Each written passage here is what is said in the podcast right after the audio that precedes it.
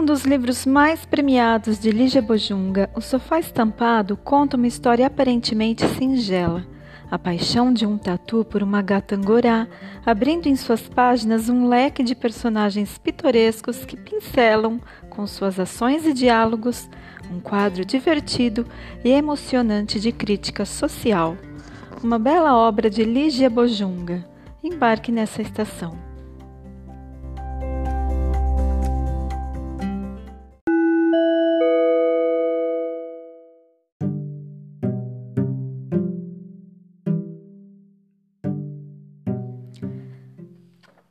Sofá estampado. É pequeno, tem só dois lugares e fica perto da janela. Para o sol não desbotar o estampado, a dona da casa fez uma cortina branca, fininha e toda franzida. No fim de atravessar tanto pano, a luz entra cansada na sala, clareando tudo de leve. É só passar pelo sofá que a dona da casa começa ajeita um almofadão, estica a ponta do tapete, arruma a cortina na janela, anda para trás para ver o efeito, e aí suspira contente. É uma graça. E é, o sofá estampado é uma graça. Gorducho, braço redondo, fazenda bem esticada, mais para baixo que para alto. Mas o melhor de tudo, longe nem se discute é o estampado que ele tem, amarelo bem clarinho, todo salpicado de flor, ora violeta, ora é margarida, e lá uma vez que outra também tem um monsenhor. O resto todo da sala foi arrumado para combinar com o sofá.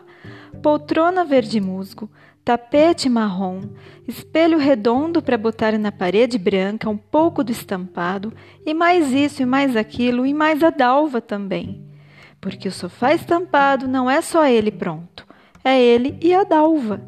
De vez em quando a dalva levanta o pescoço querendo se ver no espelho. Ela sabe que é tão bonita, ainda mais sentada no sofá estampado. Mas é só muito de vez em quando. O resto do tempo ela vê televisão. Colorida, 24 polegadas. Controle remoto. Do lado, uma jarra com flor. Na parede também tem um quadro que a Dalva nunca lembra de olhar, e um relógio que bate gostoso, mas que ela não lembra de escutar. Lá pelas tantas chega o namorado da Dalva, o Vitor. Vai direto pro outro almofadão do sofá. Oi? Oi. E aí passam um tempão sem falar. A dona da casa às vezes espia da porta para ver se os dois estão vendo TV. Estão. Ela vai embora mas não estão, quer dizer, a Dalva está, o Vitor não. Ele não tira o olho da Dalva, mas ela nem repara. O olho grudado na televisão. O Vitor é um tatu e a Dalva é uma gata angorá.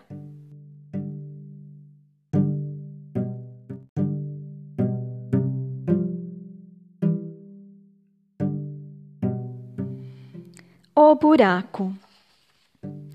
Teve gente que achou esquisitíssimo uma gata angorá namorar um tatu e os dois ficarem assim tanto tempo num sofá estampado, ainda mais com a TV ligada. Pensando bem, tem coisa muito mais esquisita. Foi o que a dona da casa falou quando começaram a comentar o caso. E botou uma pedra no assunto. E não quis saber de fofoca e achou melhor não contar para ninguém o choque que ela tinha tido quando um dia entrou na sala, deu de cara com o Vitor e a Dalva anunciou: Esse é o meu novo namorado. Que choque! É claro que ela queria para Dalva um namorado bem angorá, mas já que a Dalva não queria, pelo menos ela queria para Dalva um namorado assim, sabe? É que assim, sabe como é que é, não é? Assim, como é mesmo que ela ia explicar? Assim, feito. Ah, ela não sabia explicar direito, mas um bicho diferente do Vitor. Não era por causa do focinho comprido, não, de jeito nenhum. Nem por causa da carapaça. Ela não usava vestido? A Dalva não usava pelo? Então, por que, que o Vitor não podia usar carapaça? Claro que podia, ué, cada um usa o que quer e pronto. Mas o problema era o jeito do Vitor, é isso, o jeito. Não é que ele fosse mal educado, não, que o quê? até que ele era um tatu muito delicado.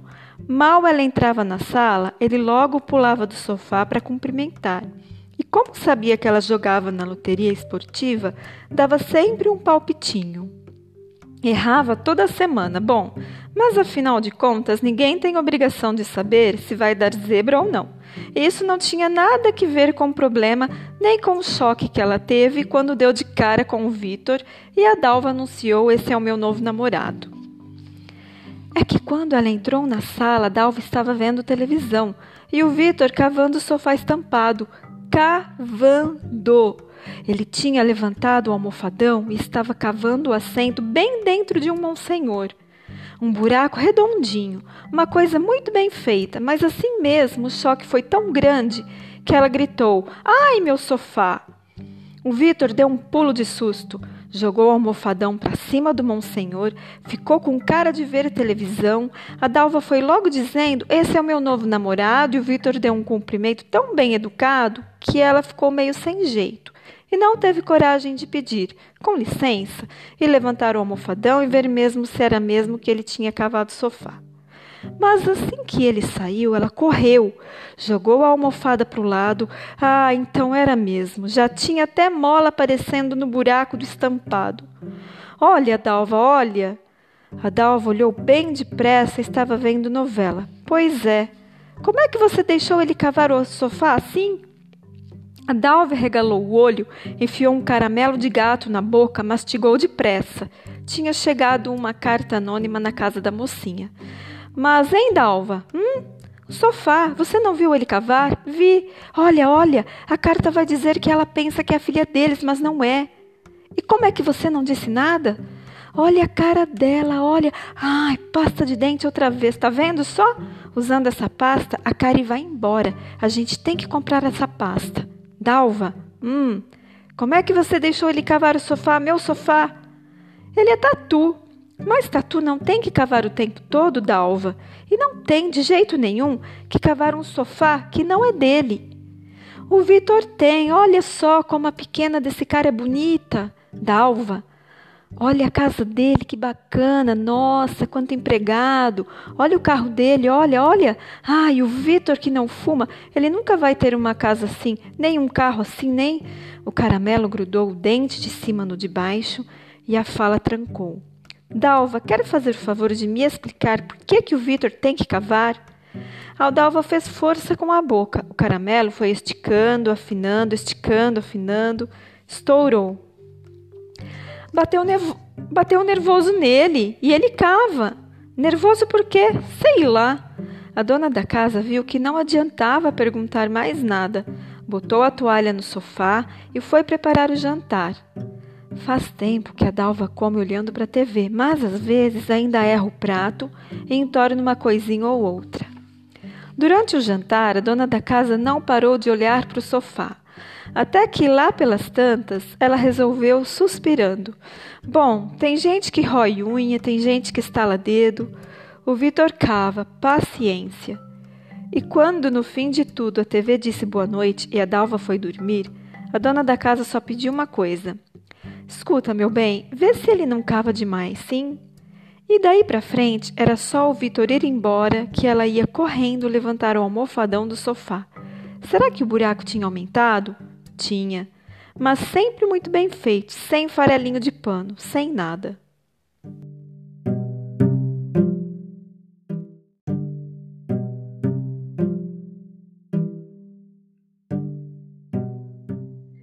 As cartas de amor e o caramelo. A dona da casa tinha mania do combina. O sapato precisava combinar com o vestido. E que horror! Esse vestido não combina com a poltrona.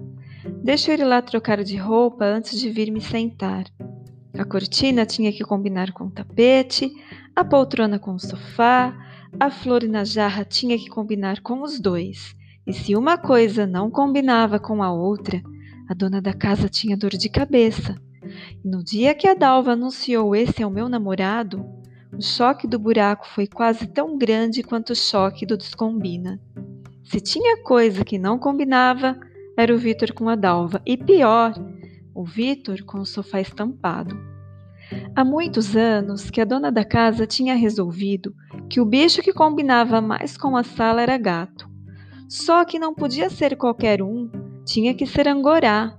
E também não podia ser gato, tinha que ser gata.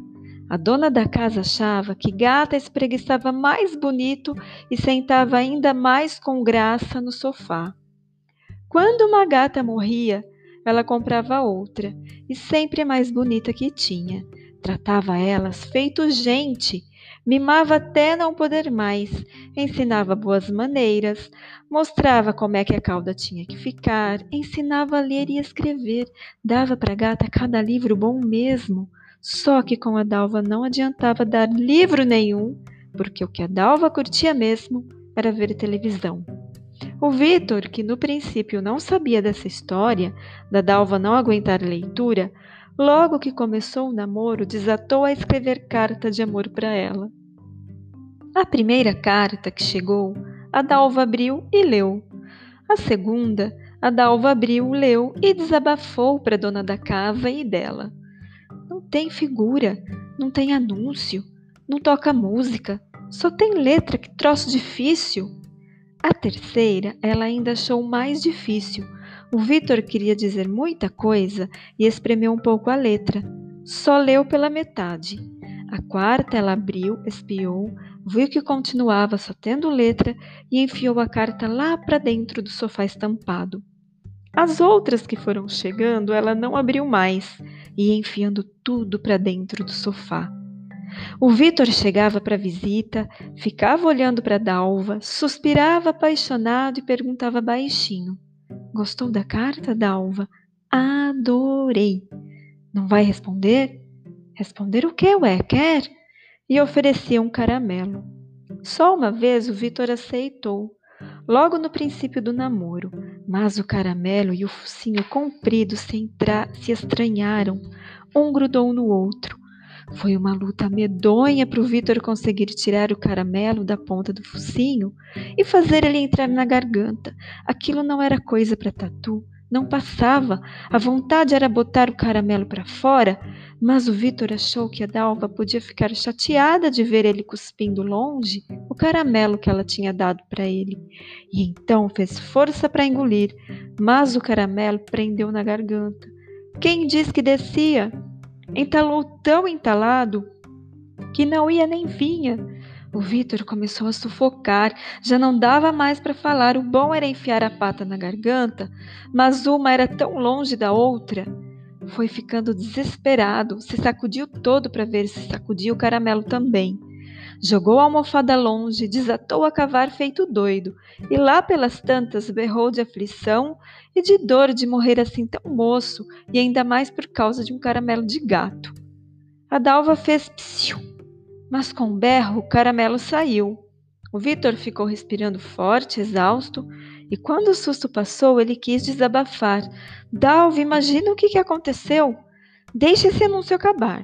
Mas quando o anúncio acabou, Veio outro e mais outro, e o Vitor acabou não contando nada. Todo dia Dalva oferece caramelo. Quer? Não, obrigado.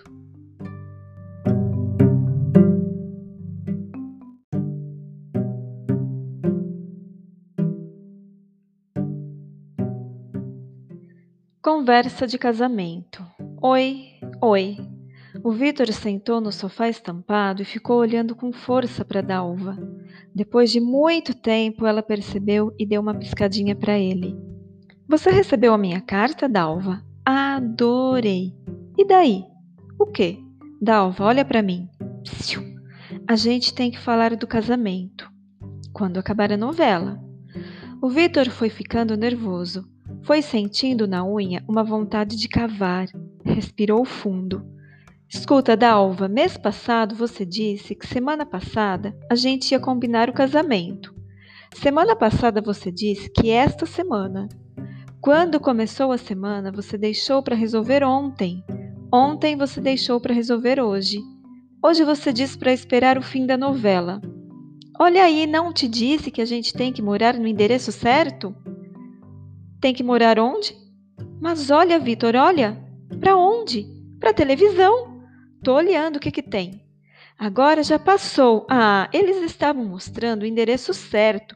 Para ter status, a gente tem que morar onde eles mostram. Dalva, olha para mim. Ah, escuta. Ai, não aperta minha cauda assim. Dalva, escuta, com você eu moro em qualquer endereço, mas quando é que a gente casa? Me diz, me diz. Pronto, começou. Só quero ver se eles vão fazer as pazes. Dalva, agora fica quietinho. Dalva, você tinha prometido que a gente ia resolver esse negócio hoje. Dalva, olha para mim, escuta. Para, sim. Dalva! O Vitor ficou nervoso que só vendo. Até quando ele ia ter que pedir, implorar? Dalva, olha para mim. Empurrou o almofadão, foi se enfiando pelo buraco adentro, a unha, o olho, a pata, procurando um chão para cavar. Foi passar entre duas molas, não deu. A carapaça prendeu no arame. O nervoso aumentou, todo dia olhando para Dalva, querendo juntar trapinho, pedindo, implorando: Dalva, casa comigo. E a Dalva naquela coisa: é hoje, é amanhã, é depois. A Dalva estava era enrolando ele. Era isso. E se tinha coisa que ele não aguentava era ser enrolado assim desse jeito. Fez força, entortou a mola, passou. Era escuro lá dentro do sofá pano que fazia de teto, pano que fazia de chão, mola, taxinha, fiapo, tudo meio marrom. Mas ele já tinha cavado buraco muito mais escuro que dentro de sofá. Via tudo muito bem. Entortou uma outra mola para passar e foi cavando o pano do chão. De repente, sentiu que do outro lado a coisa não era assim tão marrom. Parou de cavar. Que tanto branco era aquele caído lá de cima, escorregado pelo canto. Olhou bem, olhou de novo. O coração foi batendo mais devagar, sem pressa nenhuma de sentir o que o olho tinha visto. Cavou mais pano, se espremeu, chegou junto do primeiro branco. E aí desdobrou o papel e leu a carta que ele tinha mandado para Dalva. Do lado tinha três envelopes abertos com papel saindo para fora. Mas depois não vinha mais papel nenhum, só envelope fechado. Só envelope fechado, só envelope fechado. Será que mais nenhuma? Nunca mais a Dalva abriu carta nenhuma? O olho ficava olhando, querendo achar um pedaço descolado, uma janela, uma frestinha. Se a Dalva não estava a fim de ler a carta, podia pelo menos querer ver a letra dele, não podia? Mas cada envelope que ele pegava estava igualzinho como ele tinha mandado. E a unha já ia arranhando, já ia vendo se cavava o envelope que o olho olhava, que a pata pegava e jogava no chão. E depois que não sobrou mais branco nenhum para olhar, e depois que o chão do sofá se tapou de tudo que a Dalva não quis saber, o Vitor baixou a cara e desatou a cavar, depressa, com toda a força. Quem sabe cavando com força, ele acabava esquecendo da Dalva. Cavou o pano que fazia de chão, saiu no tapete da sala, cavou. E cavou o forro que tinha por baixo, e foi cavando o taco que apareceu, e a gana de cavar era tão grande que, quando acabou o taco e começou o cimento, ele não parou, cavou também. Parecia que assim, de mágoa dentro, a unha ficava mais dura, muito melhor para cavar, e ele foi cavando e cavando e cavou.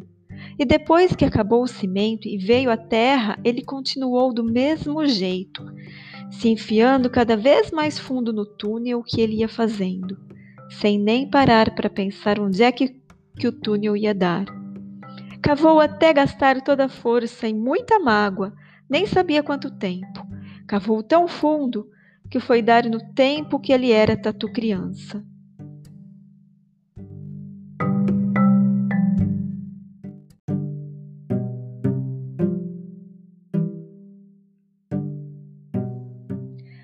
Os engasgos. O Vitor voltou para o passado numa terça-feira de manhã. Ele estava na segunda série e as férias tinham recém acabado. Ainda era verão na floresta onde ele morava. Toda tarde chovia. A terra sempre molhada cheirava bom toda a vida e fazia o mato crescer cada hora. Cigarra gritava de contente, formiga andava para todo lado, e o Vitor ficava horas a fio de olho comprido para as árvores, tudo tapado de folha nova e de flor roxa, amarela e branca. Ele só largava de namorar árvore para olhar o musgo que tapava um caminho, ou para ver uma florzinha rasteira que no inverno sumia do chão e que agora aparecia outra vez. Ou então para espiar um sabiá cantando, ou para ficar pensando num bando de periquitos passando. Oh, coisa boa de ver! E então, na terça-feira de manhã, o Vitor saiu para a escola cedinho e pegou o caminho mais comprido só para ir curtindo, mais comprido, tanto cheiro gostoso e tanto canto no ouvido, e tanta coisa para ir vendo, querendo lembrar quem foi que me ensinou a gostar assim do mato. Ou quem sabe isso é coisa que Tatu já nasce gostando. E lá foi ele pensando, sem nem poder imaginar o que, que ia acontecer na aula de português. Dez horas. Aula de português. O Vitor muito bem lá no lugar dele. Quando o Vitor entrou para a escola, escolheram o lugar dele, primeira fila. Ele perguntou se podia trocar. Só que em vez da pergunta saiu um espirro. A professora respondeu saúde e ele ficou na primeira fila, encolhido, cara baixa. No outro dia já entrou encolhido. Disse bom dia bem baixinho, ninguém ouviu e se mudou para a segunda fila, baixinho também. E daí para frente foi se mudando cada vez mais baixo e cada vez mais para trás. Acabou chegando numa árvore que marcava o fim da classe. Deslizou para trás do tronco, se ajeitou, entortou a cara para espiar o que, que estava acontecendo na aula. Quando o olho da professora chegou perto da árvore, a cara desentortou. Entortou, desentortou, entortou, Desentortou, o tempo passou. E de tanto ninguém ver o Vitor, parecia que todo mundo tinha se esquecido do Vitor. Foi por isso que ele não podia imaginar, na tal terça-feira de manhã, que a professora ia dizer: Hoje vamos estudar uma poesia da Cecília Meirelles e quem vai recitar a poesia para nós é o Vitor. Pois é, mas disse. E o Vitor não se mexeu mas o coração bateu esquisito e a cabeça teve que fazer depressa uma conta de somar. Primeira parcela. Ele era o único Vitor da classe. Segunda, ele tinha sido esquecido. Resultado, ele tinha ouvido mal. Respirou aliviado. Durante um tempo só se ouviu silêncio. Mas depois o Vitor ouviu a voz da professora chamando: Vitor! Ficou quieto. Vitor! Entortou a cara Espiou devagarinho, encontrou o olho da professora e tomou um susto. Viu que não dava para ficar sem dizer nada. Eu? Você sim, vem cá. Onde? Ora, Vitor, vem cá. Ele foi tão devagar que parecia que não ia chegar nunca mais. Sabe, Vitor? Eu ouvi dizer que você gosta de poesia. Ele olhou para uma formiga no chão. E eu soube também, não vou dizer quem é que me contou, hein? que você sabe de cor o último andar. Eu quero que você recite essa poesia para nós. Bateu palmas. Atenção, silêncio! O Vitor vai recitar. Sobe aqui, Vitor, sobe aqui para todo mundo poder olhar bem para você. O Vitor se encolheu todo. Vamos, meu filho, anda, sobe. Ele subiu e ficou procurando outra formiga para olhar. Então, Vitor, vamos? Nada. Esqueceu a poesia? Ele sacudiu a cabeça. Mas então, começa de uma vez. Ele suspirou. Começa, Vitor. Ele começou. No último andar é mais bonito. Do último andar se vê o mar. É lá que eu quero morar. Ah, Vitor, baixinho assim não dá, meu filho. Ninguém escutou nada? Ele ficou olhando para o chão. Vamos de novo. No último andar é mais bonito. Um ouriço perguntou. No último andar, o quê? O Vitor começou a sentir a garganta coçando. Pronto! Ele ia se engasgar, quer ver? Do último andar se vê o mar. Mais alto, Vitor, mais alto! O Vitor começou a sentir uma vontade danada de sumir. Limpou a garganta. Será que não dava para sumir? É lá que eu quero morar. Isso, Vitor, agora sim. Agora sim todo mundo ouviu direito. Até que enfim, ótimo, meu filho, ótimo. Mas por que você parou? Não para, não para, vai em frente. O último andar é, mas em vez de ir em frente, o andar é, deu para trás, bateu no muito longe, que já ia saindo. O resto que vinha vindo foi tudo batendo também.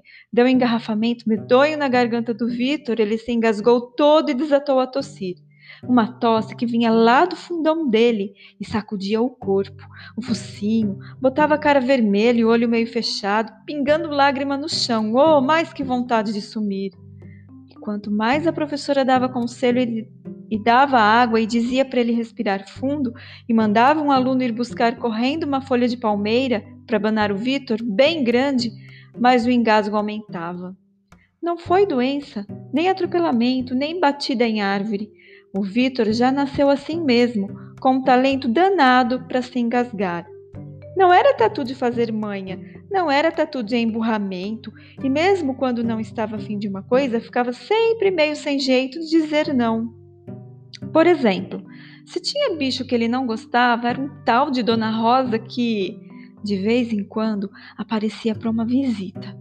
E era só ela aparecer que pronto, a mãe do Vitor ia buscar ele no quarto. Vem cumprimentar a Dona Rosa, meu filho, mas não fica olhando para o chão sem dizer nada, viu? Pergunta pelos filhos dela, pergunta se o marido vai bem. E lá ia ele, se arrastando de tanto que não queria enxergar a tal da Dona Rosa. Mas ia. Do quarto para a sala, a mãe ia recomendando. Encolhe o focinho, aperta a pata dela de leve. Tatu educado não aperta a pata com força. E ele encolhia. Não apertava, essa parte ele fazia certinho, mas aí a garganta coçava, a fala saía baixinho e de mau jeito. Boa tarde, Dona Rosa. Os filhos do marido da senhora vão bem? A tal da Dona Rosa fazia cara de não escutou. A mãe fazia olho de fala mais alto. Ele gritava: Boa tarde, dona. Mas a, o Rosa empacava na saída. Os filhos do marido da senhora iam batendo, caindo uns por cima dos outros, e o Vitor aí se engasgava de um jeito que só vendo. A tal da Dona Rosa ficava na maior aflição. Ele vai sufocar! A mãe logo tapava a cara para não ver, e o pai andava de um lado para outro procurando na casa toda uma razão para esse menino se engasgar assim. Mas às vezes o Vitor passava um tempão sem tossir, e quando a mãe ia achando que ele já estava curado, ele tinha uma recaída e voltava a se engasgar à toa à toa. Era só a mãe mandar ele pedir uma informação na rua. Vitor, pergunta para aquele moço se ele acha que vai chover. Ou o pai chamar para apresentar ele ao sócio. Nós somos muito amigos, viu, Vitor? De modo que você agora também tem que ser muito amigo do filho dele. E pronto, começava a tosse. E depois quando o Vitor foi crescendo, crescia a unha, crescia focinho, crescia a placa, crescia o grande sonho do Vitor. Quem sabe o engasgo não crescia, mas cresceu. A tosse ficou mais funda, a cara deu para ficar toda roxa e o Vitor começou a andar meio encolhido. Vai ver ele se encolhendo, o engasgo encolhia também. Tipo da coisa que não deu certo. O corpo habituou a andar encolhido, mas o engasgo não. Levaram ele a uma porção de médicos. Um disse que era coluna, outro falou que era falta de vitamina. O outro mandou ele ir para a escola. Isso é falta de amigos, de colegas. Botem ele no meio de uma porção de companheiros que ele não vai mais se engasgar. E o Vitor fez ginástica para a coluna, tomou um monte de vitamina, foi para uma escola de horário duplo para ainda ter mais companheiros. Continuou se engasgando igualzinho. E uma noite acordou com a mãe chorando e desabafando para o pai. Você precisa ver o acesso de tosse que ele teve lá na festa de aniversário da filha da Dona Rosa e logo na hora de cantar parabéns para você. Tá vendo? Não dá para entender. Às vezes ele passa o dia inteirinho aí no quarto cantando e não se engasga. Tô achando que ele não se dá bem nesse clima. Quem sabe morando perto do mar? Tatu é bicho do mato. Mas já pensou se ele não se cura? Acho melhor não pensar. É capaz até de não poder casar. Na hora de namorar, vai se engasgar. Isso é do de menos. O pior é o meu negócio. Está indo a mil maravilhas. Isso é pior? Claro que não. Mas eu estou criando essa indústria de carapaças de plástico para o Vitor. Quando ele se formar, já tem um trabalho pronto esperando. É só continuar. Você é um pai tão bom, mas se ele não se cura, não vai adiantar eu ser bom. Como é que ele vai fazer negócios, vender carapaças, convencer clientes falando baixinho desse jeito e volta e meia se engasgando? Acaba botando meu negócio todo por água abaixo. Que horror! O Vitor enfiou a cara debaixo do travesseiro para não ouvir a mãe chorando de novo e fez uma conta de somar. Primeira parcela. Se eu me engasgo, todo mundo fica aflito. Segunda. O bom é não me engasgar. Terceira, mas já que eu me engasgo, e passou o risco para somar. Empacou. Levou um tempo danado para fazer a tal conta. Já tinha sol nascendo quando ele chegou ao resultado. Se ninguém vê o meu engasgo, ninguém fica aflito. E o Vitor então deu para sonhar de sumir na hora de se engasgar. Realizou o sonho na tal terça-feira de manhã, quando se engasgou no último andar. E o colega voltou correndo com uma bruta folha de palmeira e a classe toda agarrou a folha para banar o Vitor e a professora foi mandando. Movimentos ritmados, movimentos ritmados, mais forte, mais forte. De repente, a unha do Vitor desatou a cavar tão depressa que, num instantinho, unha, focinho, rabo, o Vitor sumiu no buraco, fazendo pela primeira vez o que a Dalva tinha explicado para a dona da casa. Bateu nervoso, ele cava. A classe ficou parada, segurando a folha de palmeira, pensando se era mágica ou terra mole de chuva que tinha feito Vitor sumir tão depressa. A professora disse: Ele vai voltar. A classe esperou. O Vitor não voltou. A professora chamou: Vitor, Vitor! Nada. Ela ficou aflita. Lá embaixo há um breu. Imaginem ele engasgado lá sozinho. A classe se assustou com aquele engasgo sem luz. Todo mundo foi enfiando a cara no buraco, querendo ver se tosse escura era pior. Um foi arregalando o olho para o outro. Não tem barulho nenhum aí dentro do buraco. A professora acabou mandando outro tatu e ver o que, que estava acontecendo. O tatu demorou toda a vida, voltou de ruga na testa, dizendo que o Vitor tinha cavado um túnel compridíssimo. E cadê ele? Tá lá, bem no fim. Fazendo o quê? Nada. E o engasgo? Passou. Ele não vai voltar? Não falou. Mas ele tá bem? Tá. E pretende ficar lá embaixo? Não sei. Você não disse que eu estou chamando? Falei. E ele? Ficou quieto. Não respondeu? Ah, falou sim. Disse o quê? Que tá numa boa. O quê? Tá numa boa. A classe olhou para a professora. A professora olhou para o buraco. Tá numa boa como? Ah, isso eu não sei. Ele não explicou? Não.